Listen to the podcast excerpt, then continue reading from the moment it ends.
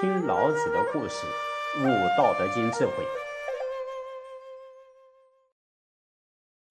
世间之人来到这个世界，家庭是第一类的接触，一直到长大，进入到学校学习，再到社会上为大众服务。因而呢，家庭的教育是建立一个人人格的基础，也是为将来立足社会奠定基础。然而，家庭也是有个体的组合呀。每个个体都是决定这个家庭是否健全的成员，个人是否美好啊，要看其身心灵是否健全。因此呢，在《儒门心法大学》里面所讲“格物致知、诚意正心、修身齐家治国平天下”这个八个条目，就成为了世界和平的要件。在格物上能够有所心得，那么就必须啊，要从知止开始。大学里面有记载呀。知止而后有定，定而后能静，静而后能安，安而后能虑，虑而后能得。那么知止又要止于何处呢？啊，当然是要，呃，最终是止于至善啊。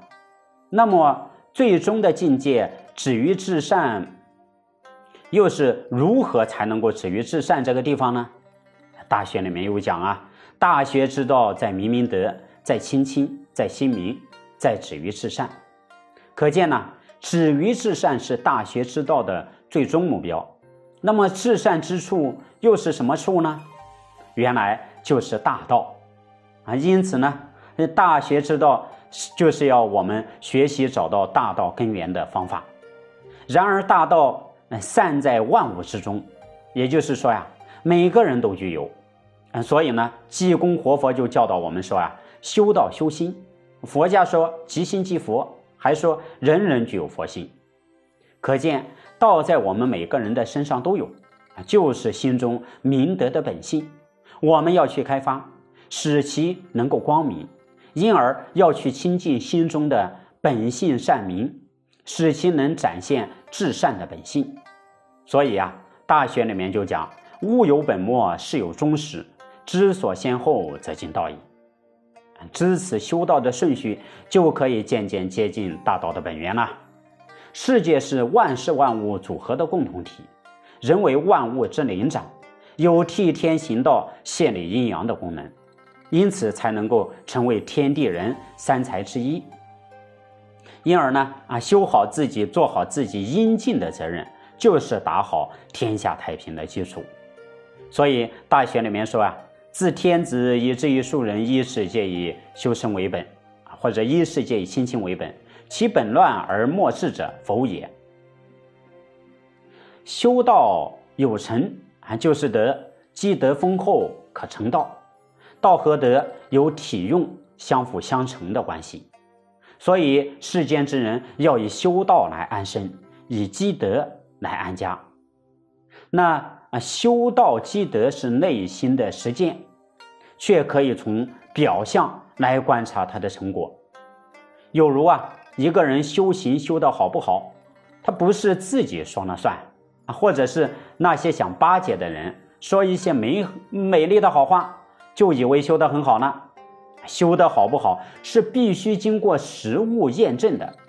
当一个人受宠或受辱的时候，仔细观察自己的言行举止、起心动念，就可以知道了。因此啊，老子在《道德经》第十三章里面讲到：“何谓宠辱若惊？宠为上，辱为下。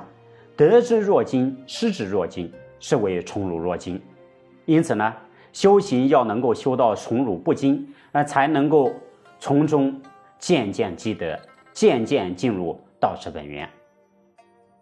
李祖啊，在《大学浅言新注·是格物》哎，这个里面有讲到。是故君子慎心物于隐微，恶亦恶于动机。